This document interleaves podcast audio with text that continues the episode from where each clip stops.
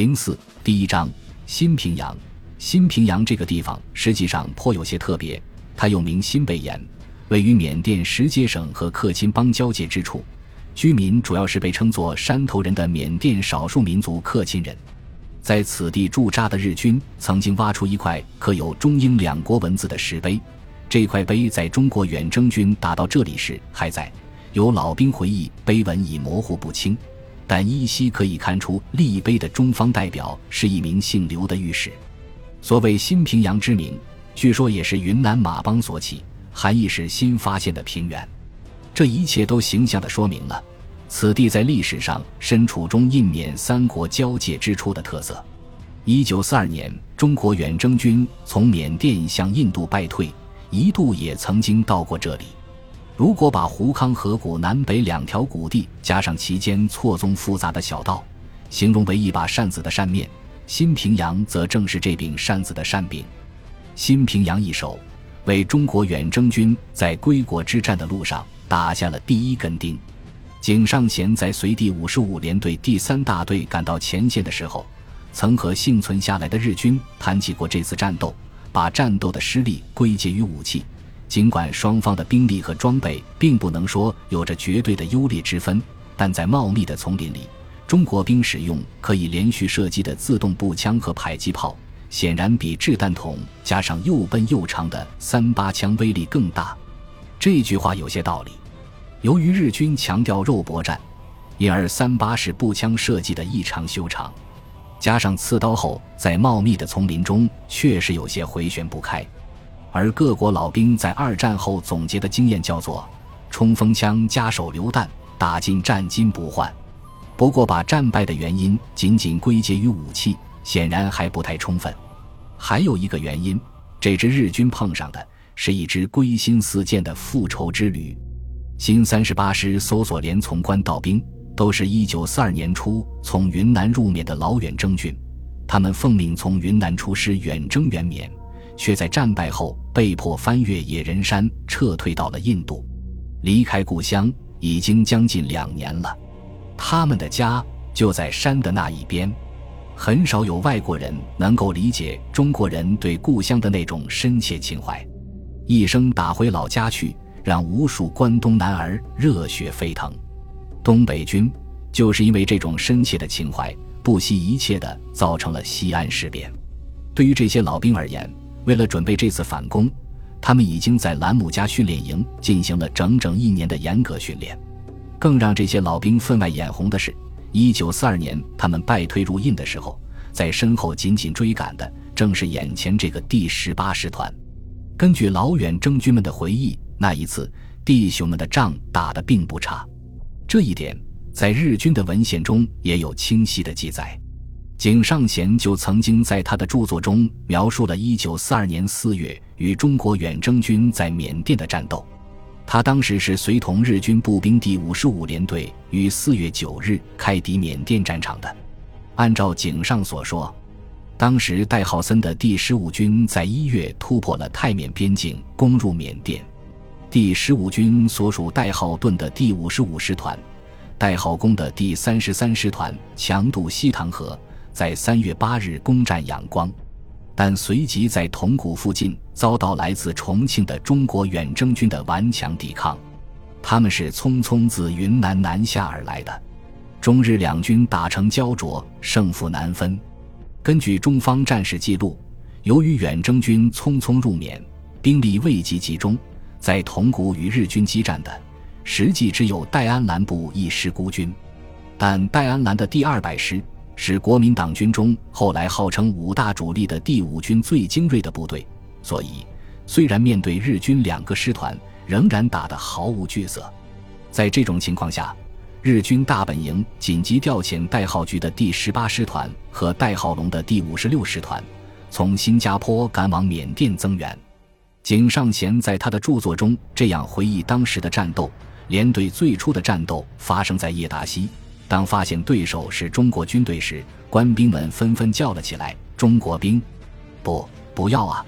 他们这样叫，是因为第五十五联队此前几个月一直在和英军、美军、澳军作战，双方的肤色、毛发相差很大，容易分辨。现在和中国军队交战，由于彼此形象过于相似，很多人担心在近距离的丛林战中，将因为无法分清敌我而造成误击。当时，对于中国兵的战斗力倒是不担心的。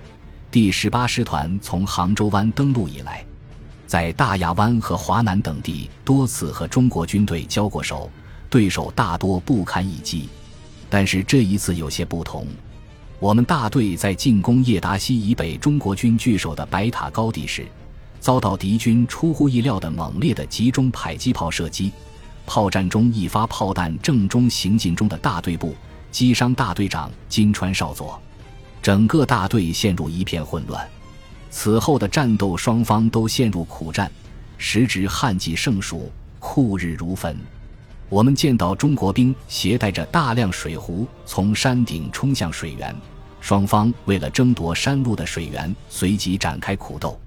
战斗中很多人中暑倒下。我的同乡会计长中山说，他当时不得不靠喝自己的尿支撑过来。黄昏，中国兵撤退了。松了一口气的我站立起来，却忽然发现自己身边的芒果树上挂着一条青黑色的大蜥蜴，近在咫尺。我的惊呼让很多人以为中国兵又打回来了。在继续向曼德勒方向攻击前进的路上，井上发现道路两侧不时可见日军官兵的尸体。他推测是前一天晚上突进的第五十五师团遭到了中国军队的伏击。而他所在的第三大队在攻占一座铁路桥的时候，也受到一记拖刀计式的反击。井上的通信员上等兵前田在这次战斗中战死。根据战史资料，中国军队在这一带的部队属于新编第二十二师廖耀湘所部配有部分战车的三个团。在铜鼓失守后，他们奉命迟滞日军攻击，掩护远征军主力集中。这位留学法国圣希尔军校的湖南籍将军因此战一举成名。他指挥所部利用隘路预设纵深阵地，虚虚实实，逐次抵抗优势敌人的攻击，打出了一场教科书式的滚筒式后撤。此战，新二十二师第六十六团从三月二十七日起，曾与日军反复争夺叶达西，最终在四月八日凌晨向北撤向斯瓦。从井上描述的内容看。白塔阵地应该在叶达西与斯瓦之间，在那里据守并击伤了金川少佐的中国军队，应该是新二十二师第六十五团团长熊小三。说起来，这个熊小三堪称名人，他是黄埔军校六期生，和国民党特工天才戴笠同届。此人半生戎马，始终是国民党的忠实信徒，官至中将军长。在淮海战役中，他曾与陈毅。粟裕掰过手腕，他也是此战战败后少数逃出重围的国民党军将领，后去了台湾。电视剧《亮剑》播出后，网上曾有人推测，熊小三可能是据中国民党将领楚云飞后半段生涯的原型。不过，令人惊讶的是，熊小三的父亲却是共产党人，而且还是个大共产党。这位国民党中将军长的父亲名叫熊锦丁。是中共中央在上海时期的财务负责人，人称“红色大管家”。抗战期间担任《新华日报》总经理，在党内长期被称为“熊老板”。文革时，有人要打倒熊锦丁，周恩来却抽空跑到他家喝酒，并为他写证明材料，曰：“出生入死，贡献甚大，最可信赖。”亲生父子两个阵营，泾渭分明。这大概就是当时中国令人不可思议的现实。唯有抗战中，他们是站在同一阵营的。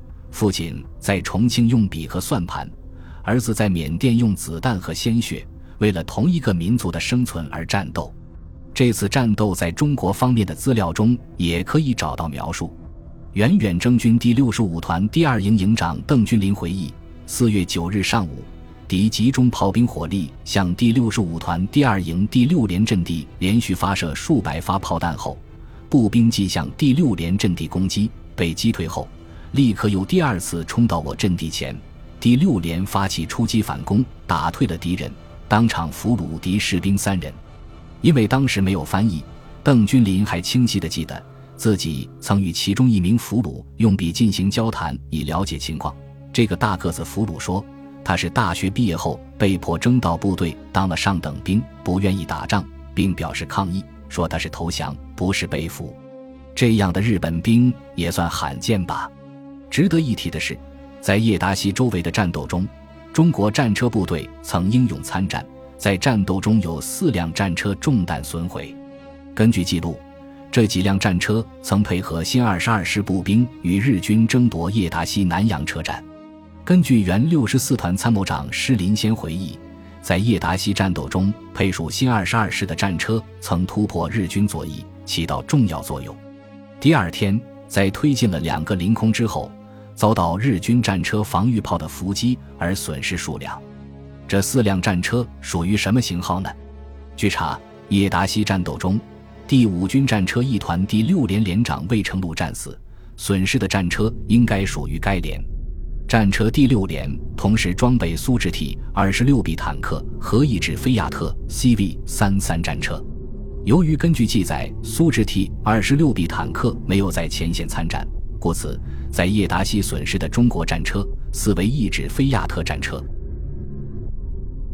本集播放完毕，感谢您的收听。喜欢请订阅加关注，主页有更多精彩内容。